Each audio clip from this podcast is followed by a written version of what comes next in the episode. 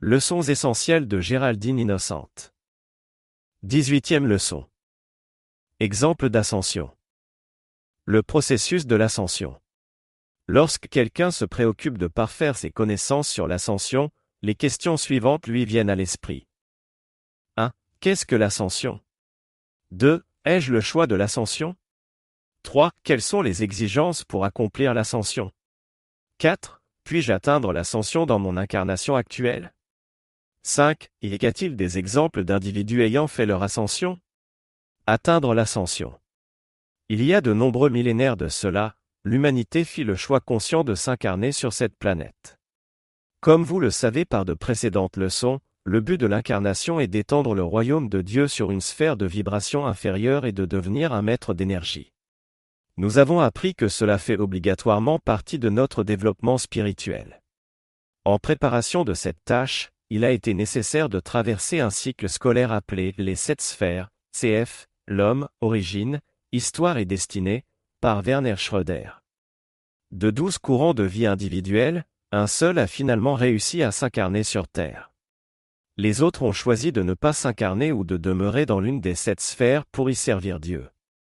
Le plan de la création est de devenir un co-créateur avec Dieu. Nous créons à travers chaque pensée, chaque action, chaque sentiment.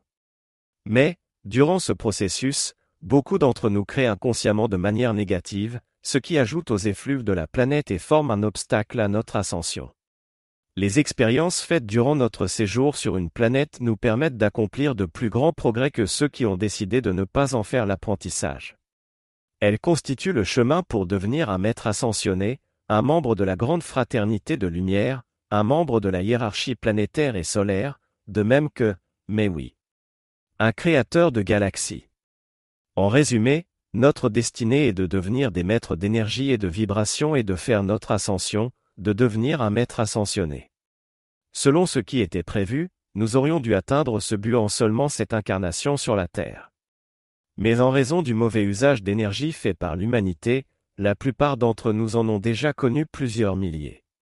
Nous pouvons retarder notre ascension par libre arbitre ou par de mauvais choix, mais en dernière instance, nous devons l'accomplir, car elle fait partie de notre plan divin. La mort n'existe pas. La mort n'existe pas et n'a jamais existé. Tout est vie, tout n'est qu'expression et manifestation de la vie. La prétendue mort n'est qu'un retrait de la corde d'argent, dispensatrice de vie, de la présence ayam, qui laisse inactif le corps physique. Même si les organes sont toujours là, comme auparavant, les yeux ne voient plus, les oreilles n'entendent plus et l'intelligence s'est retirée. Le jeu réel est libéré de son habitat et peut entrer dans les royaumes supérieurs de beauté, d'harmonie et de paix. L'individu passe du royaume d'expression physique dans une plus grande liberté. La prétendue mort n'est qu'une occasion de se reposer et de réaligner les facultés de la conscience personnelle. Cela nous libère des tumultes et discordes de la Terre, assez longtemps pour recevoir un influx de lumière et de force qui permettra à l'activité externe de l'esprit de recommencer le travail de l'expérience physique. L'identité individualisée est éternelle. Quand la forme externe est devenue trop discordante, la vie se libère d'elle-même. La décrépitude et la mort ont pour raison essentielle le mauvais usage et le gaspillage d'énergie sexuelle, de même que les émotions incontrôlées. Il n'y a qu'une seule chose à l'origine de ce que le monde appelle mort, c'est le manque d'énergie liquide à l'intérieur des canaux du système nerveux. La lumière est le pouvoir assurant la cohésion des atomes constituant le corps de chair. Cette lumière liquide appartient à la puissante présence Ayam et ne provient que d'elle. Le vêtement externe est le réceptacle dans lequel la présence déverse sa lumière, uniquement dans un but et pour un usage constructif. Quand ces conditions sont ignorées en permanence, la lumière se retire et le corps de chair, qui devrait être le temple du plus haut, se désintègre. L'expérience connue sous le nom de mort est un constant rappel de la désobéissance de l'humanité au plan de Dieu, au mode de vie divin. Le corps physique n'est qu'un vêtement, et l'individu en change tout comme il le fait de son manteau au moment d'un changement de saison. Après la transition, l'homme se trouve dans un corps plus fin, il est donc beaucoup plus libre qu'avant. Le corps physique ne devrait pas être enterré, mais incinéré. Le Mahashohan a dit, il se produit par le processus de purification de la crémation une libération et un soulagement formidable pour la conscience éthérique, l'âme. Cela permet à l'individu de s'élever vers les royaumes supérieurs de lumière. Avant la crémation, le corps devrait être conservé non embaumé sur de la glace ou en réfrigération pendant 72 heures. Dans les âges passés, le corps était placé dans le feu sacré, il était alors immédiatement transmuté.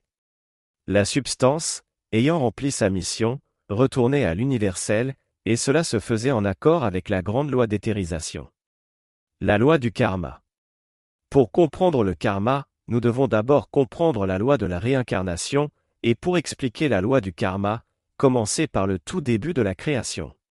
Chaque individu, juste avant de s'incarner, reçoit de la déesse de la liberté ces paroles de réconfort, Mon bien-aimé, vous avez la liberté d'introduire de la pure substance première dans le plan terrestre. Vous avez la liberté d'utiliser la vie à votre guise dans le monde de l'apparence, d'appeler à l'aide chacun de nous, à votre choix, quand les dynamiques d'énergie de votre propre monde vous paraissent insuffisantes pour faire face aux circonstances et irradier la lumière pour accomplir votre plan divin. Pendant la période appelée le Jardin d'Éden, il n'y avait pas de discorde. La vie se manifestait dans toutes ses expressions de manière parfaite.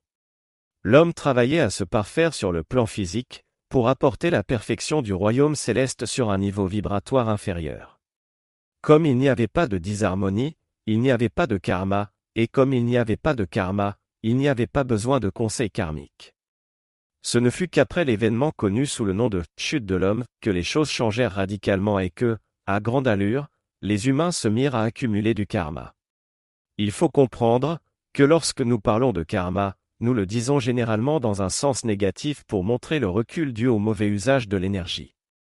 Quand nous utilisons l'énergie de manière constructive, nous utilisons le terme bien accumulé ce bien est stocké dans le corps causal. Citons les grands êtres à propos de la loi gouvernant le karma. La pure et glorieuse énergie de Dieu, dont chaque électron contient la plénitude du plan divin, continue d'affluer, pour l'usage de l'individu, sous la direction consciente de la présence ayam. L'individu devra rendre compte de chaque électron prêté. L'énergie est aux ordres de l'homme, l'énergie devient pouvoir, que ce soit par l'usage d'un marteau ou par celui de la puissance de Dieu, pour construire une dynamique de victoire en ordonnant à la lumière électronique de manifester la forme complète d'un décret. Cette loi de l'équilibre s'appelle également la loi de la rétribution, résumée en ce vieil axiome, tu récolteras ce que tu as semé. Cette évidence n'a pas été conçue comme une menace de punition pour les malfaisants, mais comme l'expression d'une précision mathématique de la vie, chacun doit répandre la semence de perfection avec exactitude, et la récolte sera proportionnelle au semail. Les humains ne comprennent généralement pas que, en tant qu'expression de vie consciente de soi, ils sont tenus pour responsables devant la loi cosmique de chaque particule de l'énergie précieuse qu'ils reçoivent du cœur de la divinité. Depuis la chute de l'homme, chaque individu a créé durant son séjour terrestre une certaine somme de ce qu'on appelle approximativement karma destructif. Ce karma agit sur beaucoup de plans, et son action est déterminée par celui des corps qui est le principal responsable de l'offense. Par exemple, le corps physique, en exécutant des actes de violence, libère une terrible quantité d'énergie mal qualifiée qui, tôt ou tard, s'attachera au corps physique. De la même manière, des actes de discorde se situant sur le plan mental, tels que les crimes de cruauté mentale, auront pour conséquence de charger l'élément mental de l'action vibratoire et de l'empreinte de l'individu. Un jour ou l'autre, ces pressions reviendront nécessairement dans le corps mental. Quand une vibration discordante est émise par un individu, la distance qu'elle couvre avant d'entamer son voyage de retour est fonction de l'intensité avec laquelle elle est projetée. Elle obéit à la loi du cercle, et pendant qu'elle est absente de l'aura de l'individu émetteur, elle attire vers elle-même les vibrations correspondant à sa propre fréquence. Ainsi, au moment où elle boucle la boucle et revient à la maison, elle est accompagnée d'un bon nombre de vibrations de pensée et de sentiments reflétant la même qualité et la même fréquence. Le karma de mission. On distingue le karma de commission et le karma de mission. Le karma de commission correspond à l'usage d'énergie d'une manière discordante, le karma de mission signifie ne pas faire quelque chose qui devrait être fait. Par exemple, quand un maître délivre un certain message, enregistré par la suite dans un livre, et que le conférencier traduit cette information dans ses propres termes, mais interprète de manière erronée le message du maître à cause d'une étude et d'une préparation insuffisante, alors il s'agit là d'un karma de commission. Mais quand la dispensation du pont vers la liberté fut accordée au bien-aimé El Moria, l'avertissement suivant lui fut donné, si les étudiants ne retournent pas les énergies des dictées sous forme d'études et d'applications, tu crées pour et pour toi-même un karma, de mission. Tu devras compenser ce karma par application ou en réalisant un projet constructif. C'est seulement après qu'El Moria eut accepté cette condition que le conseil karmique octroya la dispensation. C'est aussi la raison pour laquelle, en Orient, les lois de la vie sont transmises par les gourous avec beaucoup de parcimonie. Les grands êtres nous donnent d'autres exemples de karma de mission, ceux d'entre vous qui n'ont pas de liberté financière eurent jadis une grande fortune pour contribuer à l'établissement du plan divin, mais ils la retinrent ou la gaspillèrent pour des plaisirs personnels. D'autres, qui ont aujourd'hui des limitations d'esprit et de corps, eurent en d'autres temps une santé parfaite et l'opportunité de servir Dieu, mais ils utilisèrent leur esprit et leur corps à de basses fins. La rédemption du karma. Sous l'action de la loi occulte, la rédemption des énergies mal qualifiées s'effectuait par la souffrance et la maladie. La loi occulte fut écartée en 1930 par l'être cosmique Victoire, et depuis lors, cette énergie peut être rachetée et libérée par l'usage de la flamme violette, c'est la loi de la grâce de Dieu en action.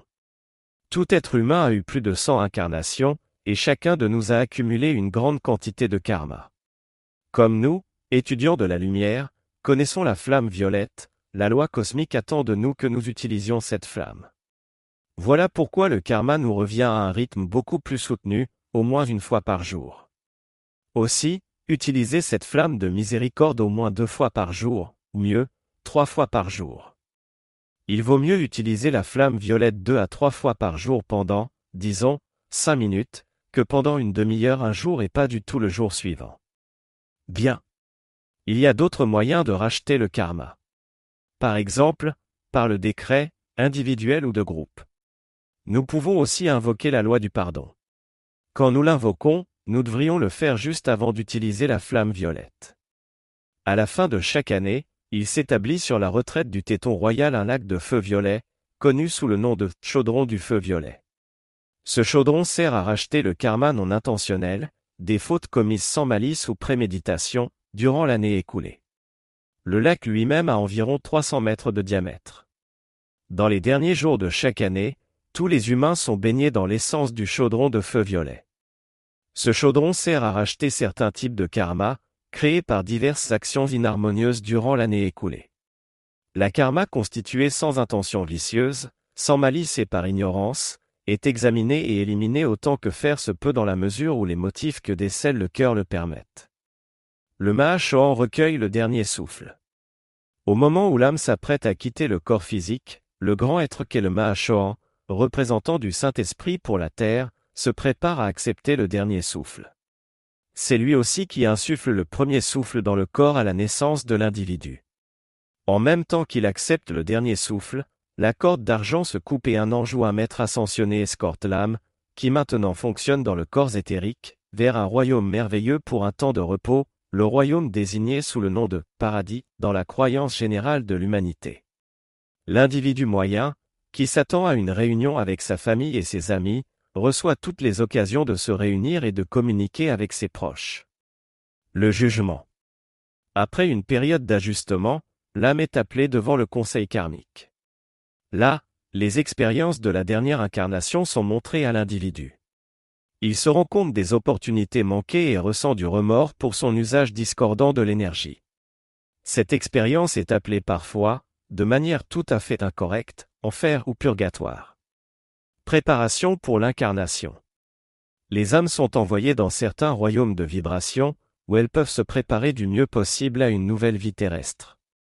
Elles sont rassemblées avec d'autres centaines d'âmes, voire des milliers, ayant le même niveau de développement.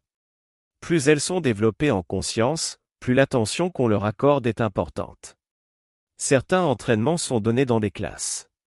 Les individus reçoivent la connaissance d'autant de lois de la vie qu'ils sont capables d'assimiler et d'appliquer.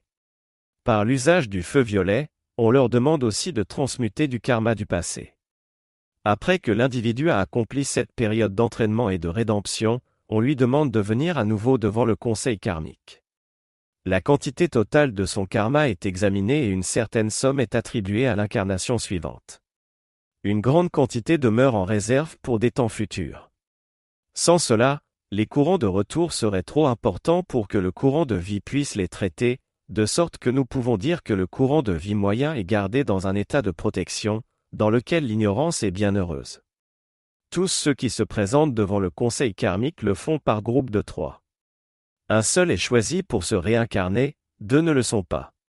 Cette procédure est répétée une fois de plus, et des courants de vie supplémentaires sont choisis afin que les sept rayons soient également représentés, à la base, chaque individu appartient à l'un des sept rayons. Quelles sont les conditions pour hacher l'approche de l'ascension? En termes généraux, on peut dire qu'elles sont les mêmes, il y a cependant certaines exceptions.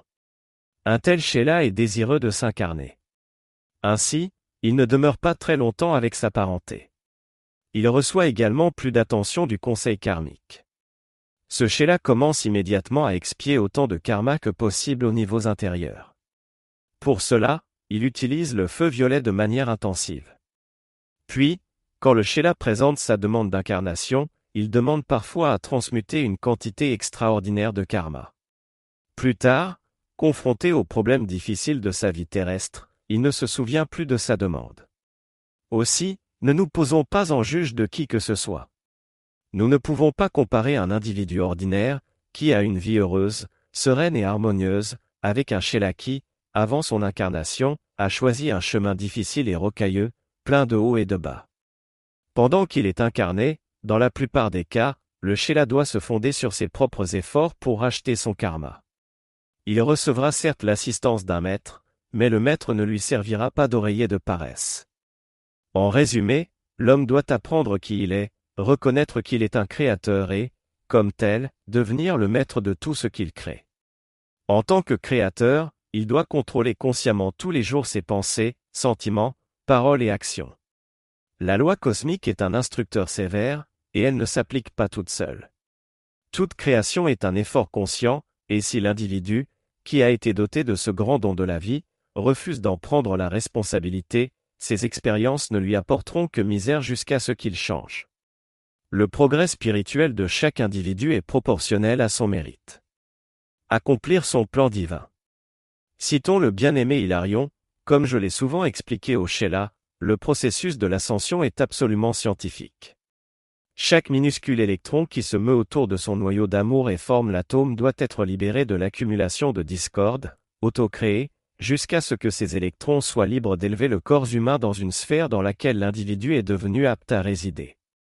Cela ne peut être réalisé que par l'exercice du libre arbitre de l'individu qui, désirant une telle libération de la limitation, nous appelle, de même que sa propre sainte flamme christique et sa présence ayam, pour élever l'action vibratoire de ces électrons et soutenir chacun d'eux dans un état d'harmonie, de paix et d'amour.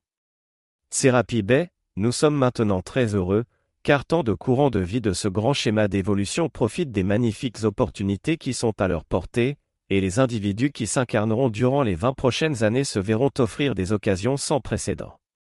Maintenant, par la grande gentillesse du Seigneur Michel, nous avons été informés que de très nombreux milliers d'âmes de divers degrés d'avancement sont en train d'être préparées pour l'ascension aux niveaux intérieurs et sont exemptées de la nécessité de se réincarner. Dans ce but, elles sont amenées dans les grands temples de l'ascension se trouvant dans chacune des sept sphères. Les temples sont blancs comme neige en apparence, d'une couleur se rapprochant de l'albâtre.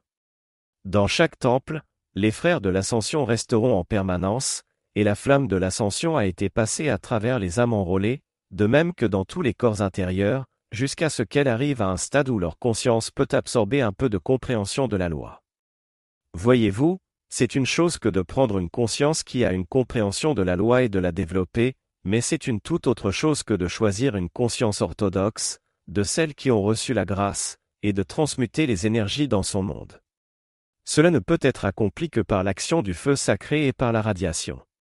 En ce moment, je souhaite demander à des volontaires de donner de leur temps dans les temples pendant la nuit pour passer la flamme au travers de ces âmes pour lesquelles Michel a fait le serment qu'elles seraient libres.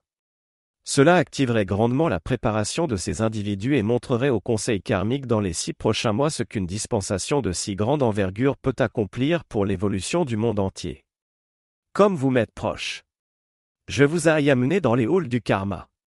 J'ai été devant ces juges chaleureux et j'ai dit, Grand Seigneur du karma, voici ceux dont brillent les archives de la vie, dont le cœur bat vrai, dont l'âme attend le cri triomphal de la liberté pour entrer dans le grand royaume de l'immortalité. Vous en souvenez-vous? Je vous ai assisté dès l'instant où vous vous êtes agenouillé devant le grand juge, quand tous les membres de cette grande cour, d'une seule voix, vous accordèrent l'incarnation dans la forme de chair, par laquelle vous devez écrire la dernière page dans l'histoire de votre expression de vie. À votre retour, je serai le premier à vous accueillir. Je parle maintenant à la mémoire que je réveille en vous. Ne dormez plus dans la limitation des sens extérieurs. Vous êtes les esprits gardiens venus sauver une planète. Vous êtes ici pour enflammer un peuple et pour ressusciter ceux qui vivent dans le linceul de la mort de leur propre création humaine. Vos noms sont inscrits dans le livre de vie et de lumière. Moi, qui ai servi sur les mêmes autels que vous, moi, qui ai passé par les énergies de mon monde la confirmation de vos initiations, je ne suis pas satisfait de vous voir traîner plus longtemps dans les ombres à l'heure de la crise planétaire qui plane sur nous. Contemplation, associée à l'action, voilà la demande que je formule à chacun de vous. Aussi longtemps que sera enseignée la doctrine de la délégation expiatoire, la plupart des humains attendront de quelqu'un d'autre qu'il les élève dans un état de béatitude céleste. Il serait insensé d'accepter cette croyance.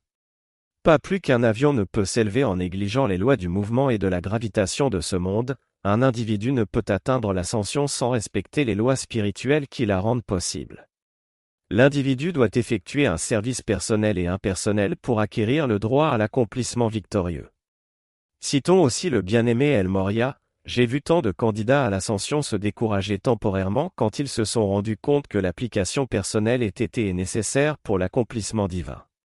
Ils ont l'idée farfelue qu'ils peuvent s'élever vers l'ascension sur l'ourlet des vêtements, NDT, sur le dos, de quelqu'un d'autre, plutôt que de faire un effort individuel, personnel, pour gagner ce grand service. Pensez au long voyage de chaque âme, des milliers d'incarnations, des épreuves, erreurs, espoirs et désillusions, le karma issu de chaque pensée, sentiment et action, les chaînes et limitations qui attendent d'envelopper l'âme naissante, tout ce qu'endure l'esprit en cherchant à accomplir une partie du plan divin, avant de retourner devant le conseil karmique muni d'une récolte montrant quelque chose de méritoire. Finalement vient l'incarnation de l'opportunité. L'âme est acceptée par le bien-aimé Sérapi Bey et par la fraternité à Luxor. L'âme reçoit l'appui du temple de l'ascension, qui en devient le promoteur, elle est examinée par le conseil karmique, qui considère avec soin la force de l'individu, de même que la somme de dettes non payées dans ses livres. L'âme est acceptée quand la force spirituelle est telle qu'il soit possible, même si le niveau de probabilité demeure assez faible, que l'individu puisse racheter, transmuter et purifier les énergies activées de manière si négligée durant beaucoup d'âges. La mention candidat pour l'ascension s'inscrit alors dans le corps éthérique, et une incarnation est prévue, dans laquelle toutes les opportunités seront accordées pour solder les dettes. Des occasions sont également fournies pour contacter l'instructeur, pour apprendre de nouveau la loi spirituelle dans la conscience extérieure. Puis, l'âme navigue de manière précaire entre les opportunités d'illuminer le jeu externe et les fardeaux apparents, occasions déguisées, énergie récurrente à la recherche de rédemption, elle devient un champ d'Armageddon personnel, cumulant lumière et ombre, force et faiblesse, pendant que le promoteur surveille, espère et prie. La lumière d'en haut descend sur les dynamiques de bien dans l'individu, les forces du royaume astral jouent sur ses faiblesses. Un jour, enfin, quand le service a été suffisant, quand sont démontrées la purification, la constance, la persévérance et la loyauté envers la lumière, non pas dans les jours d'expérience heureuse, mais dans les heures et années d'adversité, survient alors l'appel, c'est bien. Bon et fidèle serviteur. Viens à la maison dans la dignité, revêt les habits de la liberté et entre dans la maison de ton Seigneur. Chacun de nous, être ascensionné, se rappelle cette injonction et l'élévation du cœur, de l'âme et de l'esprit, quand les chaînes de la vie et de la mort apparentes furent brisées et quand nous fûmes invités à la maison. Pour un seul esprit qui rentre à la maison, les pierres, les arbres et le royaume de la nature chantent leur gratitude. La Légion ascensionnée les rejoint, et dans tous les cœurs des hommes, bien que la cause en demeure inconnue, frémit une petite vibration de bonheur et d'exaltation qu'on attribue souvent à quelque expérience personnelle, bien que ce soit bien éloigné de la vraie réalité. La flamme du cœur du plus impénitent des pécheurs chante pour la liberté d'une parcelle de son élément, enfin. Le livre de la vie. Citons l'archange Michel, les maîtres ascensionnés et la légion angélique servent tous sous la loi, avec amour, pour un but déterminé, libérer toute l'humanité.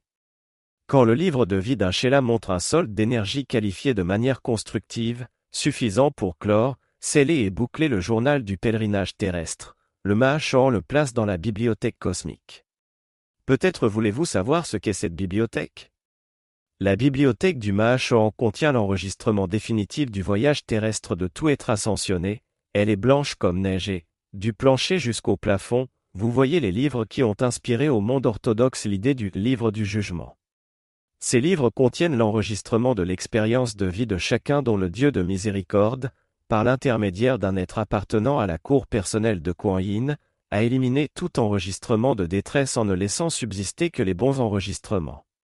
Quand l'ultime victoire est obtenue, l'être sur le point de recevoir son ascension signe le livre de son nom intérieur à la fin du dernier chapitre. Puis, le mage en signe de son nom, et le Seigneur du monde fait de même. Le fermoir d'or est bouclé et la clé placée dans son réceptacle secret, au milieu de réjouissances générales, le livre de la vie rejoint sa place parmi les autres volumes qui représentent tous ceux qui sont libres pour toujours. Certains livres sont petits, tels ces petits livres de communion que les enfants reçoivent quand ils se présentent pour la première fois devant l'autel pour rencontrer le Saint-Esprit dans la grâce, Sainte Communion. Ce sont les innocents qui vinrent avec moi, Michel, et retournèrent à la maison sans être souillés. D'autres livres, comme les vôtres, en tant qu'esprit gardien, sont aussi gros que les Bibles anciennes sur lesquelles se penchaient vos grands-parents. À côté de cette bibliothèque de la Légion ascensionnée, il y a la grande bibliothèque dans laquelle sont placés à la fin de chaque vie terrestre les livres de vie des Sheila non ascensionnés.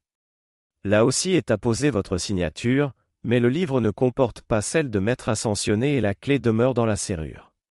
Sur demande, N'importe quel être ascensionné peut entrer dans cette bibliothèque et consulter les enregistrements d'un Sheila dont il veut enrôler les services dans une bonne cause. L'enregistrement du temps et de l'énergie entre deux incarnations figure aussi dans ce livre. Les seigneurs du karma le consultent et l'étudient avant que vos pétitions ou demandes de réincarnation soient acceptées. Voilà comment un maître ascensionné est capable d'attirer certains courants de vie particulièrement compétents pour une cause spécifique. Dans ces livres sont consignés les péchés de mission et de commission, de même que le bien que chacun a fait, il détermine ce que vous êtes capable de faire maintenant et dans le futur. Vous vous levez le matin, et vous écrivez avec vos pensées et sentiments, paroles et actions, une page, un chapitré, si vous êtes suffisamment énergique et dynamique, parfois même un volume. La nuit, vous signez de votre nom, fermez le livre. Quelquefois, vous utilisez vaguement la flamme de purification. Puis vous allez vous coucher. Cet usage irréfléchi de la vie est la raison pour laquelle vous devriez utiliser la flamme violette et transmutante avant de vous endormir. Chers amis, ne renvoyez pas tous les soirs ces livres sur les étagères de la bibliothèque du Mahachohan avec quelques écrits de qualité douteuse. Quand il ouvre le vôtre en présence de votre sponsor, que pensez-vous que ressente ce dernier? Mais si vous avez utilisé le feu sacré, la flamme violette, vous n'avez pas seulement purifié l'enregistrement dans le livre, mais vous avez aussi transmuté aux niveaux intérieurs la cause et le noyau de vos créations. Par l'usage du feu violet, vous pouvez condenser l'histoire de votre vie, il suffit que vous soyez disposé à revenir au commencement des temps. Vous n'avez pas besoin de tous les détails, faites juste remonter la flamme violette purifiante vers le passé au travers de tout votre courant de vie. Voilà notre espoir, que vous vous éleviez et vous serviez du feu sacré en abandonnant vos sentiments de désespoir. Ce que vous êtes aujourd'hui est une bonne indication de ce que vous avez été, siècle après siècle. Nous ne souhaitons pas que vous ressentiez un quelconque sentiment de dépression, parce que vous n'avez pas réalisé ce que désire votre cœur selon les critères de votre propre lumière. Nous avons essayé de vous montrer, en relatant les expériences ordinaires qui ont été les nôtres, et qui peuvent être les vôtres, comment nous avons utilisé la vie de manière constructive. Nous espérons avoir rendu ce récit suffisamment plaisant pour que vous nous invitiez à vous rendre visite de nouveau. Entre-temps, nous voulons que vous réalisiez que vous êtes les porteurs de lumière qui ont transporté l'illumination de Dieu au travers de nombreux âges et qu'il vous sera impossible de ne pas libérer cette dynamique d'assurance, de santé, de ressources et de confiance avec une totale maîtrise quand votre esprit extérieur se rendra aux directives de votre Christ résident. Quand l'ascension peut-elle s'accomplir?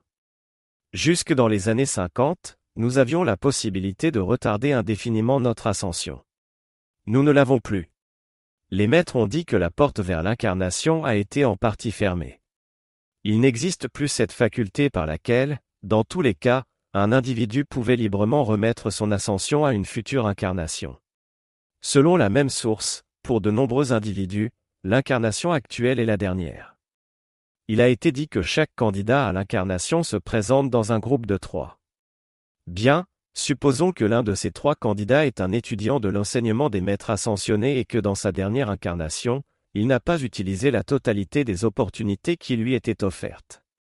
Disons que l'étudiant n'a pas assez étudié ou suffisamment mis en pratique les règles de l'enseignement pour faire son ascension, ou encore qu'il n'a pas offert de service impersonnel.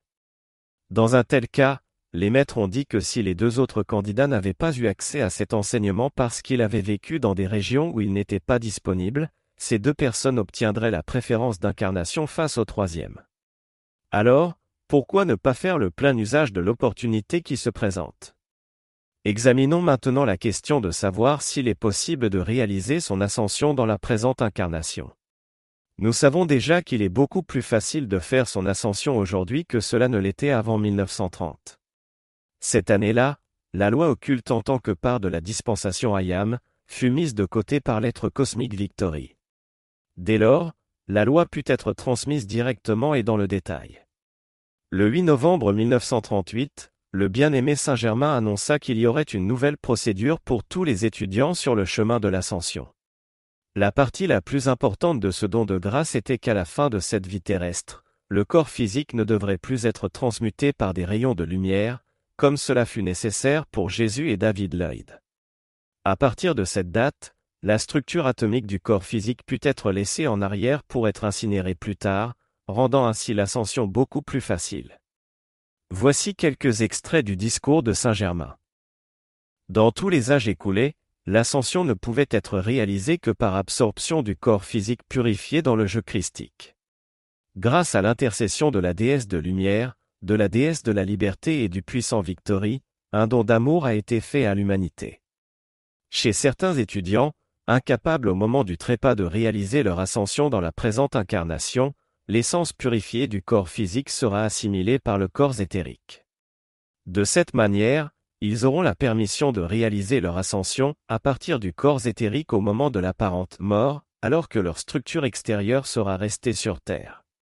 Cette aide est la chose la plus merveilleuse que la vie ait jamais offerte à l'humanité. Cette assistance permettra à des milliers et des milliers de personnes dans le monde d'être libérées à jamais de la Terre. Dispensation spéciale pour les Sheila et leurs familles. En de rares occasions, la grande fraternité des maîtres ascensionnés a la faculté d'obtenir une dispensation spéciale pour ses disciples les plus dévoués. Ce fut le cas lors de l'Assemblée du Téton Royal en décembre 1953, quand l'archange Michel reçut une dispensation spéciale du Conseil karmique, celle-ci fut accordée en considération du service du corps des étudiants, et il concernait les familles immédiates des Sheila qui dédiaient leur vie au service de la grande fraternité. Voici quelques citations. Bulletin, Tome Saint-Germain, 17 janvier 1954.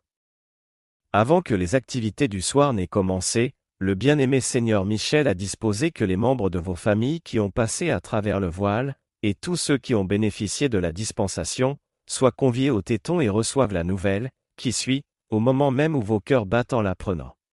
C'est une chose merveilleuse, mais bien aimée, quelque chose qui ne s'est jamais produit sur terre auparavant. Voici la nouvelle, le Seigneur Michel a obtenu une dispensation par laquelle les membres de vos proches familles ne devront pas se réincarner et seront autorisés à terminer leur travail de vie dans les octaves de lumière.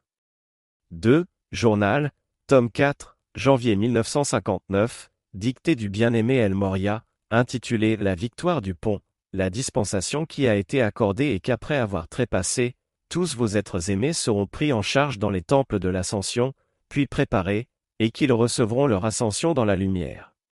C'est un très grand don. 3. Journal, tome 4, mars 1960, dictée du bien-aimé Sérapi Le grand archange Michel a obtenu, en reconnaissance du service fourni par le corps des étudiants, une dispensation qui libère de la nécessité de se réincarner tout courant de vie ayant passé par la prétendue mort, ou devant le faire dans le futur, s'il appartient à la famille d'un étudiant ayant fait don de sa vie à cette l'activité du pont vers la liberté. Nous savons quelle gratitude s'est élevée de vos cœurs. Vous n'avez pas idée, au moins dans le détail, de tous les efforts, pensées et sentiments qui, aux niveaux intérieurs, ont été investis dans la préparation de ces individus afin qu'ils complètent leur propre évolution. La fraternité à Luxor et la fraternité de l'Ascension commencèrent le travail magnifique d'ériger des temples de l'Ascension, à l'intérieur desquels ces courants de vie pourraient être attirés. Ils sont admirables, ces temples, tout blancs et d'une lumière resplendissante. Les portes ont parfois quelques 12 à 15 mètres de hauteur. Les veilleurs silencieux des sphères intérieures se rassemblaient, vêtus de blanc, tous ceux qui sont venus en raison de cette dispensation, sont enrôlés dans une instruction active et consciente de l'usage du feu sacré.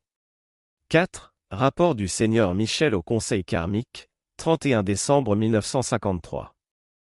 Tout Sheila et individu qui a pleinement accepté notre entreprise reçoit à titre de présent de mon courant de vie la libération de la nécessité de réincarnation sur Terre de tous les membres de sa famille qui ont passé par le changement qu'on appelle mort. Chacun recevra l'opportunité de finir ses études sur l'une des planètes pures du système ou dans les sphères intérieures correspondant à leur rayon naturel. En contrepartie, j'ai fait vœu à la loi d'un service additionnel. Je l'ai fait en reconnaissance pour votre foi, votre acceptation de la réalité des maîtres et pour l'apport de vos propres énergies dans la propagation de la parole et du rayonnement par l'intermédiaire de votre service volontaire, de vos talents et dynamiques dans la lumière. 5. Maître ascensionné Kutumi, comme vous le savez, notre bien-aimé archange Michel a offert de libérer vos êtres aimés de la nécessité de se réincarner. Je peux estimer que cela remonte à trois générations. Chaque courant de vie appartenant à la nouvelle entreprise, s'il persévère, connaîtra l'ascension au terme de cette incarnation. Qu'est-ce que cela veut donc dire que, accepter pleinement le pont vers la liberté? Que veut dire persévérer et rester fidèle à cette lumière? En termes simples, cela veut dire que nous devons adhérer aux enseignements originaux des maîtres ascensionnés. Nous ne pouvons pas les mélanger avec quelque autre enseignement et en espérer des résultats harmonieux. Cela veut dire connaître et appliquer les lois qui gouvernent notre planète, maîtriser les qualités des sept rayons et atteindre la maîtrise de nos quatre corps inférieurs. Cela veut dire demander de coopérer avec la Légion ascensionnée, de connaître la présence Ayam, la flamme violette est d'être disposé à donner un équilibre à la vie en dispensant un service impersonnel, par exemple, participer au service de transmission de la flamme, aux activités de groupe, travailler comme volontaire, distribuer la littérature de l'enseignement des maîtres ascensionnés, etc. Nous atteignons l'ascension par l'effort personnel. Personne ne peut le faire pour nous. Cela demande beaucoup de discipline, et il n'y a pas de raccourci. Personne n'a jamais atteint l'ascension sans l'assistance d'un maître ascensionné et sans appliquer les principes mentionnés ci-dessus. C'est quand 51% de toutes les énergies utilisées durant toutes nos incarnations ont été qualifiées de manière harmonieuse que nous obtenons la victoire de notre liberté éternelle. C'est un autre don de grâce. Jadis, 100% de l'énergie qui nous était attribuée devait être transmutée. Exemple d'ascension avant 1938. Mon ascension, par Jésus. L'ascension de l'âme sublimée est le but de toute expérience humaine. Les hommes se rendent peu compte comment ils ont gravi l'échelle de la conscience ascendante à travers de nombreuses vies terrestres, ni combien d'énergie d'autres courants de vie sont impliqués dans son édifiante radiation. Longtemps avant l'heure de ma propre ascension sur la colline de Béthanie, ma chère mère avait parcouru le chemin verdoyant qui montait de la vallée jusqu'au rocher plat qui constituait le sommet de cette colline. Là, en profonde contemplation et prière, sa force de vie s'élevait vers le ciel et un fleuve d'énergie captée créait un chemin spirituel naturel par lequel mon propre esprit, en temps voulu, retournerait à la maison. Ce jour fatidique, obéissant à l'appel du Père, je me préparais à faire mes adieux à la terre et à ceux avec lesquels j'avais servi et vécu dans ma bien trop courte vie terrestre. Seuls Jean et ma mère savaient la nature de l'expérience qui m'attendait. Tôt levé, je déversai mon amour sur la terre, dont les senteurs printanières parfumaient l'atmosphère, sur les eaux qui avaient baptisé mon âme et épuré mon corps, sur l'air purificateur que j'avais aspiré pour la première fois dans mes poumons dans une étable de Bethléem, sur le soleil montant dont je devais suivre l'exemple en ce jour des jours. J'invoquai le Saint Consolateur et lui demandai d'entrer dans le cœur et la conscience de mes sincères et dévoués disciples, afin qu'il les soutint sur la bonne voie. Je montai le sentier vers la couronne de la colline de Béthanie, tracé par les brillantes empreintes de pas de ma mère et de sa constante neuvaine pour ma victoire. Mère et Jean, connaissant l'initiation et son imminence, avaient rassemblé autour d'eux les disciples et êtres aimés, de manière à ce que je puisse avoir quelques heures d'intimité avec mon Seigneur et mon Dieu. Peu avant midi, ils montèrent au sommet et quand le soleil atteignit son zénith, je les confiai tous avec amour aux mains du Père, accélérai l'action vibratoire de mes véhicules et dis au monde et à ses expériences un chaleureux adieu. Depuis lors, dans mes vêtements immortels, je suis revenu bien souvent vers ceux que j'aime, qui m'aiment et me servent, car l'amour divin ne connaît pas de séparation. Sachant la gloire suprême de cette heure, je ne peux qu'exhorter chaque enfant de Dieu à se préparer à ce jour. Quand l'heure viendra et que l'injonction du Père de lumière vous parviendra au cœur, vous aussi connaîtrez la plénitude du véritable but de l'être individuel, devenir en vous-mêmes un soleil de lumière, libre de la roue de la naissance et de la mort, maître de l'énergie et de la vibration, mais aussi serviteur de tout ce qui vit jusqu'au jour où toute vie sera libre en Dieu. Saint Germain se souvient de sa dernière incarnation. Deux des expériences d'extase spirituelle les plus exquises, qui touchent la conscience de l'homme, sont le premier moment où, au début de la route de la vie, l'homme réalise son individualité et qu'il est un être conscient de soi, et le premier moment où, au bout de cette route, il réalise qu'il a achevé son parcours. Pour moi-même, le premier jour de mai a toujours une signification particulière. En de nombreuses incarnations sur la Terre, je m'étais réjoui de la participation active des festivals du mystique mois de mai. J'aime à me souvenir de ceux dont les accomplissements spirituels étaient honorés à chaque célébration récurrente de l'arrivée du mois de mai, de l'hommage aux forces spirituelles de la nature et de leurs grands directeurs, dont le rythme de beauté et l'opulence sont inscrits sur la face de la terre pour apporter au cœur humain espoir et accomplissement. Enfin, il y a l'accomplissement personnel de ma propre ascension, me libérant de la roue de la vie et de la mort. Tout cela est stocké dans ma mémoire. Les souvenirs, aussi doux que la rosée sur les fleurs précoces du printemps, peuvent être rappelés à volonté et sincères dans chaque période successive du mois de mai pour ajouter à la douceur des dons de l'esprit de mai. Ah, doux esprit, sur ton essence parfumée, beaucoup se sont élevés vers le cœur du Père de lumière, vers la maison, pour ne plus en ressortir. Beaucoup m'ont demandé quelques souvenirs personnels concernant les expériences qui ont précédé mon propre appel vers Dieu. Pour leur plaisir, je vais rapporter dans ces pages quelques-unes de mes expériences. J'étais né pour le trône d'Angleterre, son pouvoir me fut cependant refusé et mon âme en pleura d'affliction et de frustration. Stimulant ma conscience, une idée germa, née du Père de lumière, mais elle n'était pas suffisamment nourrie et développée pour que l'humanité en tirât profit. Car la confusion de la conscience externe est telle que, souvent, par la faute d'un effort de volonté humaine, ces idées avortent ou sont mornées avant l'heure qui les ferait éclore.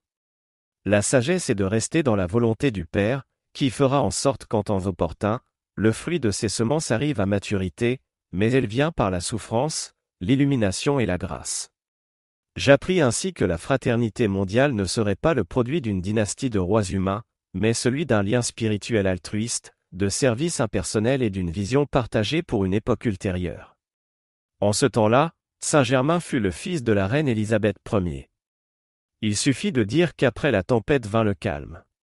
Ainsi en va-t-il de pour toute âme qui s'éveille de la torpeur des âges, captant la vision du futur et, dans son premier zèle immature, s'efforçant d'en façonner la forme avant le jour convenu.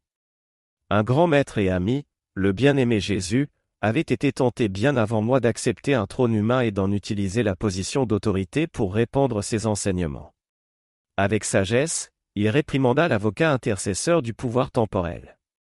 Longtemps avant son ministère, un autre, le Seigneur Bouddha, renonça au trône qui lui était assuré pour trouver et incarner le cœur de Dieu au bénéfice de ses semblables. Pour chaque être humain, un jour arrive où se présente l'opportunité d'abandonner aux mains du Père de lumière tout pouvoir et toute autorité. Quand cette grande reddition est accomplie, alors survient la victoire. Je me rappelle bien quand vint mon appel.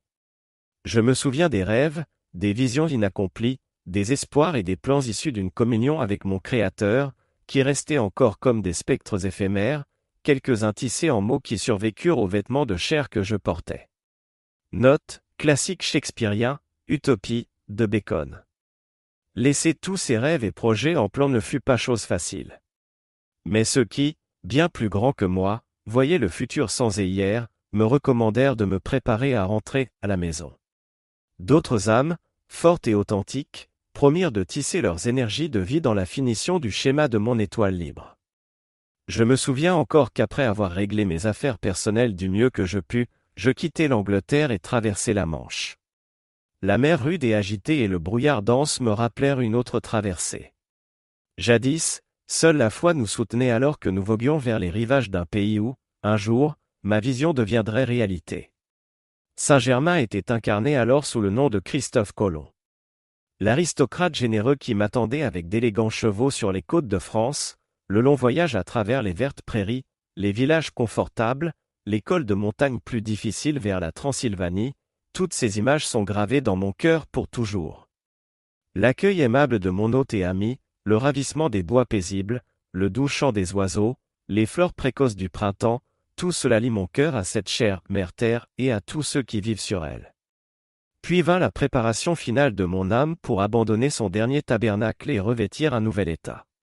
Après quoi, l'appel.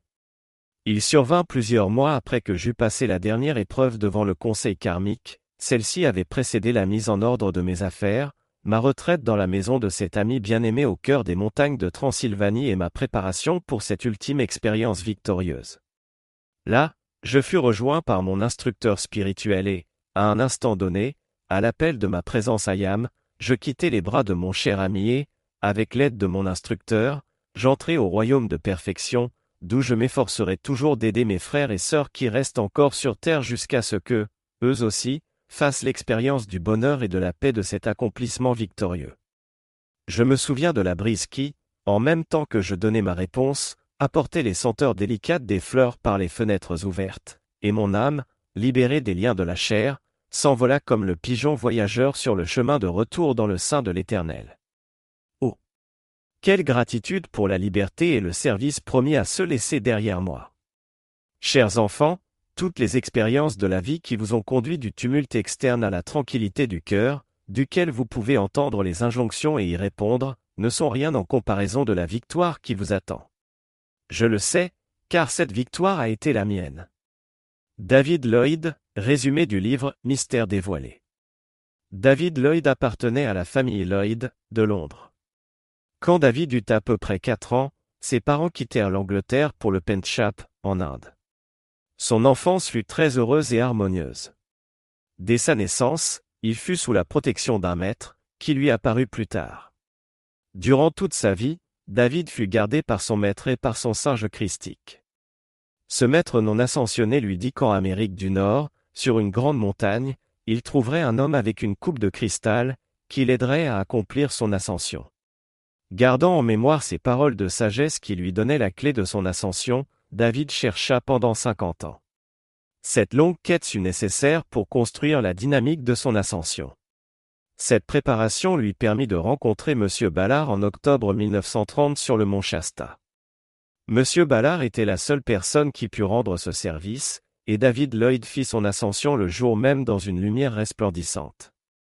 L'ascension se réalisa d'une manière similaire à celle de Jésus, en ce sens que tous les atomes du corps physique durent être transmutés en substance de pure lumière. Ce qui suit fut rapporté par Adécaluc, ce matin-là, M. Ballard et David Lloyd avaient procédé à leur enregistrement auprès d'un patrouilleur forestier selon le règlement en vigueur. Le soir même du jour où messieurs Lloyd et Ballard s'étaient rencontrés, M. Ballard inscrit sa sortie auprès du service forestier, mais pas M. Lloyd. Quelques années plus tard, plusieurs personnes de Floride vinrent à Mount Shasta pour des vacances. Ils firent la connaissance du garde forestier de cette localité et apprirent que des recherches avaient été organisées pour retrouver David Lloyd et qu'elles avaient duré trois semaines, sans que trace de celui-ci fût trouvée. Monsieur Dutch Salaway était à cette époque garde forestier en chef de MC Cloud. David Lloyd donna sa première dictée le 24 mars 1937. Plus tard, en 1953, il se porta volontaire en qualité de sponsor, pour le continent australien, du service de transmission de la flamme du pont vers la liberté. Ascension après 1938. Voici quelques individus qui ont fait l'ascension en vertu de la nouvelle dispensation, selon laquelle le corps physique demeure ici-bas pour être ensuite incinéré. Guy Warren Ballard. Guy Warren Ballard naquit à Newton, Kansas, le 28 juillet 1878. Dans des incarnations antérieures, il fut George Washington, Richard Ier cœur de Lyon et Sieur Louis de Comte, scribe de Jeanne d'Arc. Selon une source, il pourrait s'être incarné en tant que Lancelot. À l'époque romaine, il fut le centurion qui offrit son aide à Jésus. Dès 1900, M. Ballard fut préparé aux niveaux intérieurs pour le travail qu'il était destiné à exécuter en 1930. Il ne fut pas au courant de l'existence des maîtres ascensionnés avant 1915. Donald Ballard rapporte que son père avait eu dès 1926 un contact avec le maître ascensionné Kutumi. Avant de se familiariser avec l'enseignement des maîtres ascensionnés, M. Ballard avait effectué des recherches sur tous les enseignements métaphysiques et occultes qui existaient à l'époque. M. Ballard fit quelques travaux de guérison avant d'arriver aux enseignements des maîtres ascensionnés. Il pensait encore à ce moment-là qu'il lui était nécessaire d'être présent pour les réaliser. Cependant, il apprit plus tard qu'il était possible de guérir des malades à distance.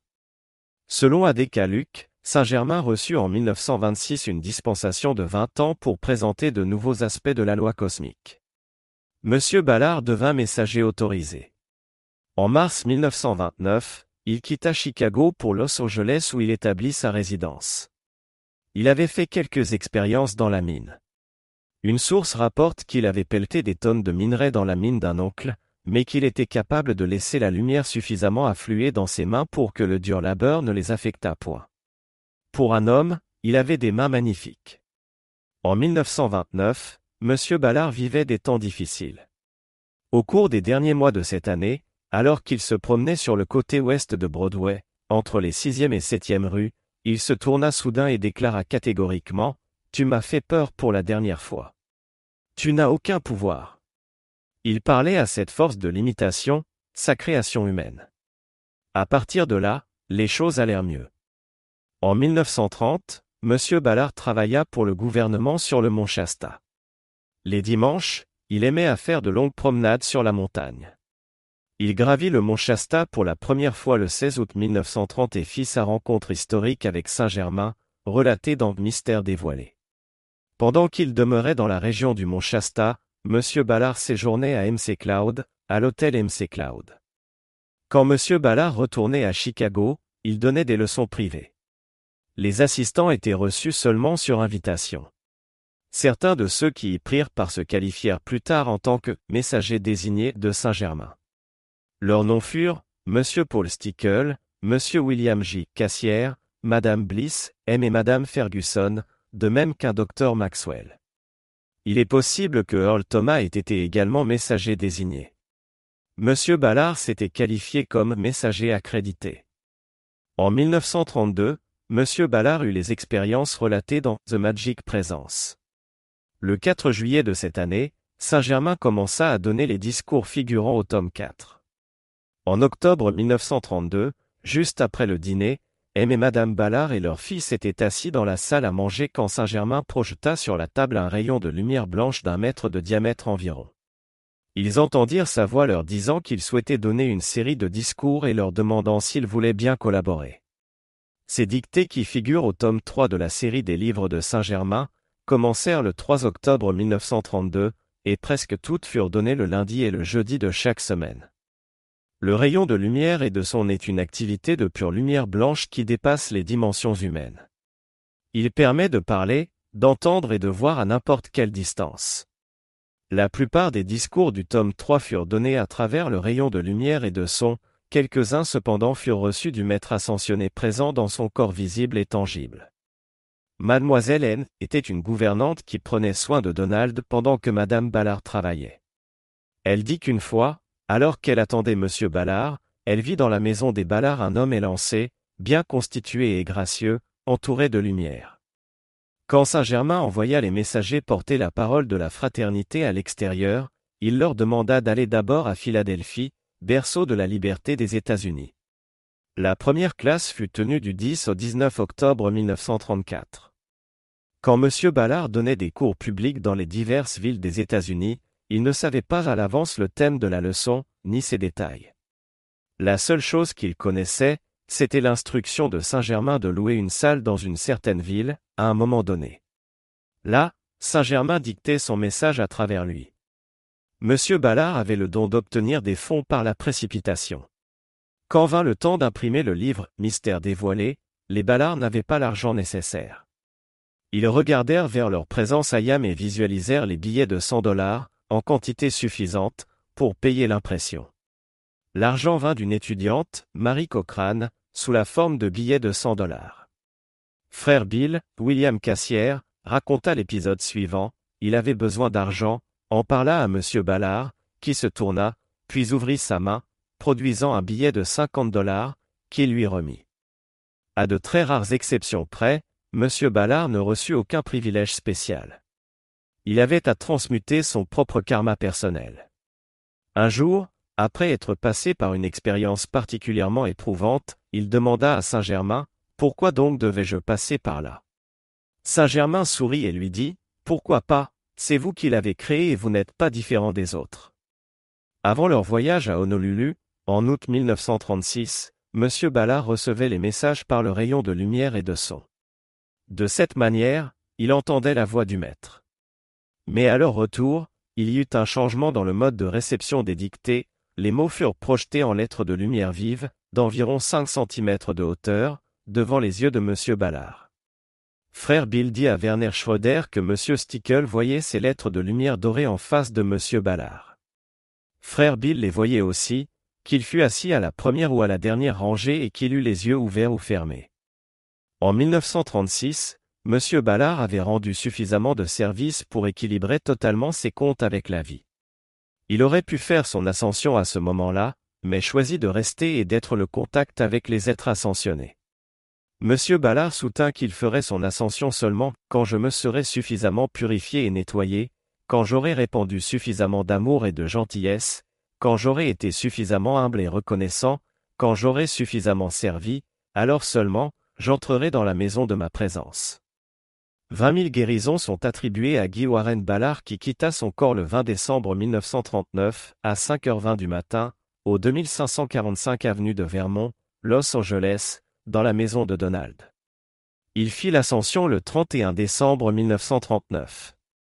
Il avait encore enseigné à moins d'une semaine de sa maladie. Il fit son ascension en vertu de la nouvelle dispensation, délivrée en 1938. Sous cette dispensation, l'essence purifiée du corps physique pénètre dans le corps éthérique, ce dernier se mélange au jeu christique, et le jeu christique se mêle à la présence ayam, tout cela en pleine conscience. Le corps physique est abandonné pour être incinéré. Dans son apparence extérieure, M. Ballard ressemblait à n'importe quel autre humain, mais il était quand même différent. Ses corps intérieurs, véhicules, avaient été purifiés, ce qui permettait à la lumière d'y affluer et de circuler librement. Monsieur Ballard utilisait le nom de plume de Godfrey Ray King, ce qui veut dire Godfrey by the power of light and become king, Dieu libère par le pouvoir de la lumière et devient roi. Après son ascension, le titre honorifique d'obéissant à Dieu lui fut conféré. Monsieur Ballard fut le canal de forme humaine que Saint-Germain utilisa pour apporter l'instruction des maîtres ascensionnés à l'humanité. Il fut la porte ouverte à travers laquelle les maîtres pouvaient travailler dans le royaume physique. Par son intermédiaire, les maîtres ascensionnés donnaient l'information et l'enseignement aux étudiants. Ainsi, les étudiants apprirent comment collaborer avec les grands êtres et, ce faisant, traitèrent des conditions d'une importance planétaire. M. Ballard, en qualité de membre de la Grande Fraternité de Lumière, devint l'un des premiers sponsors du service de transmission de la flamme du pont vers la liberté, agissant sur le noyau d'étudiants de Denver, Colorado. Marie Lehan Innocente Marie Lehan Innocente, d'ascendance irlandaise, était la mère de Géraldine. Elle fut fondatrice et collaboratrice du Pont vers la Liberté. Elle publia des articles dans le journal du Pont vers la Liberté sous le nom de DT Marche. En de précédentes incarnations, elle avait été Aaron, grand prêtre et frère de Moïse, le prophète Isaïe, Dante Alighieri, le poète italien, Georges III d'Angleterre. Marie le Han innocente quitta cette terre le 4 mars 1960, à 11h13 du soir, et fit son ascension le 7 mars. Elle est la flamme jumelle du Seigneur Ling, qui fut Moïse dans une incarnation antérieure. On l'appelle aujourd'hui Maître ascensionné Aurore et Déesse du bonheur. Elle résolut de continuer à consacrer toutes ses énergies, depuis son état d'ascensionné, à la cause du pont vers la liberté.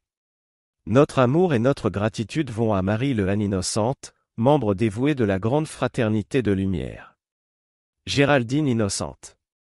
Géraldine Innocente, messagère autorisée du pont vers la liberté, naquit le 29 mars 1915, son année de naissance est approximative.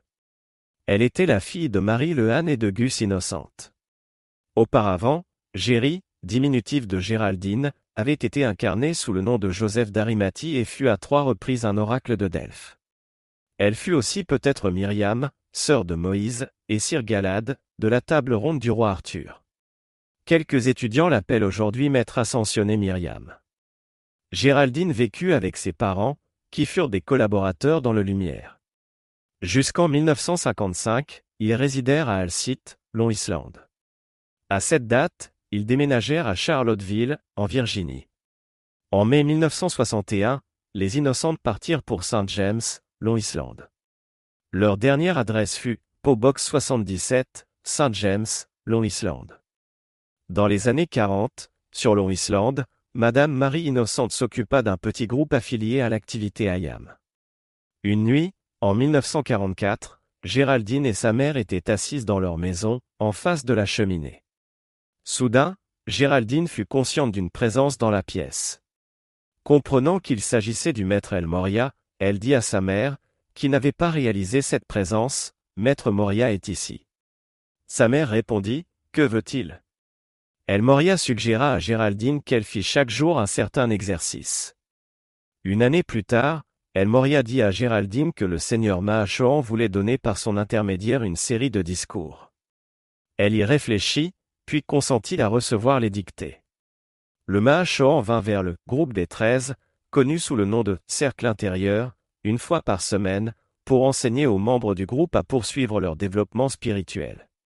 À partir de là, Géraldine fut en contact continuel avec les maîtres.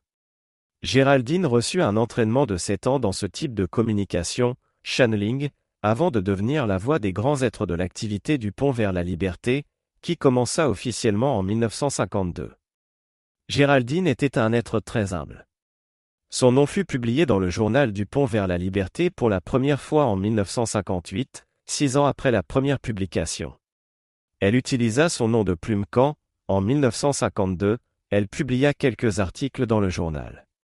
À une ou deux occasions, les maîtres autorisèrent les questions de ceux qui travaillaient étroitement avec Géraldine. De cette manière, il fut établi qu'au moins cinq flammes jumelles, compléments divins, de maîtres ascensionnés, que nous connaissons tous, étaient présentes. Il fut révélé que Pierre, le disciple de Jésus, était l'un des fondateurs du pont vers la liberté. La plupart des dictées étaient reçues par Géraldine entre 4 et 6 heures du matin. Apparemment, il était plus facile pour les maîtres de délivrer leur message à ces heures. Géraldine Innocente décéda le 21 juin 1961. Un service d'ascension fut tenu le 23 juin. Nous sommes profondément reconnaissants pour ses années de service dévoué et pour sa contribution à la préparation de la Bible du Nouvel Âge. William J. Cassière William J. Cassière prépara le chemin pour M. Ballard et pour la Légion ascensionnée de la même manière que Jean-Baptiste le fit pour Jésus. Il allait aux classes de Bible et expliquait la signification de Ayam det Ayam, et il parlait des passages bibliques qui pouvaient être interprétés comme relatifs à la réincarnation. De cette manière, il jeta les bases du travail futur de M. Ballard. Frère Bill rencontra M. Ballard immédiatement après les expériences de celui-ci sur le mont Shasta. M. Ballard mit ses bras autour de lui et dit, Billy Boy, Bill, mon garçon, nous avons souvent travaillé ensemble, dans des incarnations précédentes. Frère Bill, comme les étudiants l'appelaient, fut d'abord fait messager désigné par Saint-Germain. Plus tard, le 25 décembre 1934, le maître Saint-Germain le fit messager à part entière. Une dictée de Saint-Germain par l'intermédiaire de M. Ballard dit ceci, Bien-aimé Billy Boy, j'ai la joie et le privilège de faire de vous un messager à part entière dans la dispensation de l'activité IAM. Je vous félicite pour le travail magnifique que vous faites. Ce document est en possession d'AMTF, à son siège de Mount Shasta. Frère Bill donnait beaucoup de cours. Parfois, il enseignait pendant la semaine à cinq groupes différents. Il déclara à Werner Schröder, quand M. Ballard ou moi-même donnions des cours, étaient les classes durant lesquelles il ne se produisait pas un miracle majeur. Souvent, des gens abandonnaient leurs béquilles sur les lieux de la séance. Plus de trente de ces miracles sont répertoriés dans le livre La loi de la précipitation. Il légua tous ses biens de nature spirituelle à la fondation AMTF, et nous trouvâmes des récits sur près de 20 cas supplémentaires. Frère Bill raconta à Werner qu'à peu près deux tiers des personnes qui lui demandaient leur guérison l'obtenaient. Il confirma que M. Ballard avait les mêmes résultats. Par un message privé de Saint-Germain transmis le 18 août 1939 à travers M. Ballard, frère Bill apprit qu'il avait mérité son ascension. Ce document est également en notre possession. Après avoir quitté l'activité IAM, frère Bill travailla en qualité de courtier immobilier, et il vendit beaucoup de livres du pont vers la liberté. Il nous dit, Je vendis beaucoup de livres, j'étais le meilleur vendeur de Géraldine. En 1985, Annette et Werner Schroeder rencontrèrent frère Bill à son dernier cours public, à Grand Pass, en Oregon. Ils devinrent ses amis, et lui rendirent visite plusieurs fois dans sa dernière résidence, le vétéran Home, à Yountville, en Californie. Il était très intéressé par le travail d'AMTF et en devint membre. Quand en 1986, la Fondation publia le livre Mystère dévoilé, il s'écria, Il était temps. Ce livre et d'autres de la série de Saint-Germain ne furent pas disponibles en librairie et au grand public de 1940 à 1986 environ. W. Schroeder, frère Bill approchait des 90 ans quand nous le rencontrâmes. Quand nous parlâmes de la lumière et de l'enseignement des maîtres, son visage rayonna. Frère Bill était le gentleman le plus sincère, le plus humble, le plus poli, le plus instruit que j'ai jamais rencontré dans ma vie. Il était véritablement un saint, une inspiration pour tous ceux qui ont eu le privilège de le connaître. Il montrait une maîtrise complète sur les qualités des sept rayons et il nous donna beaucoup d'informations sur l'activité des années 30 et sur la manière d'opérer de la grande fraternité de lumière. Frère Bill fit son ascension à l'âge de 90 ans, en 1987. Un service d'ascension lui fut rendu par les membres de AMTF. Décret de la flamme de l'ascension. Bien-aimé maître ascensionné Sérapi Bay, Saint-Germain, Jésus, bien-aimé fraternité à Luxor, Faites resplendir la flamme de l'ascension en moi, à travers moi et autour de moi, de mes proches et de toute l'humanité. Élevez toute limitation dans l'harmonie, toute maladie dans la santé parfaite, toute détresse dans la paix, toute pauvreté dans l'opulence et toute discorde dans la perfection. Nous le demandons au nom le plus saint de la présence, Ayam.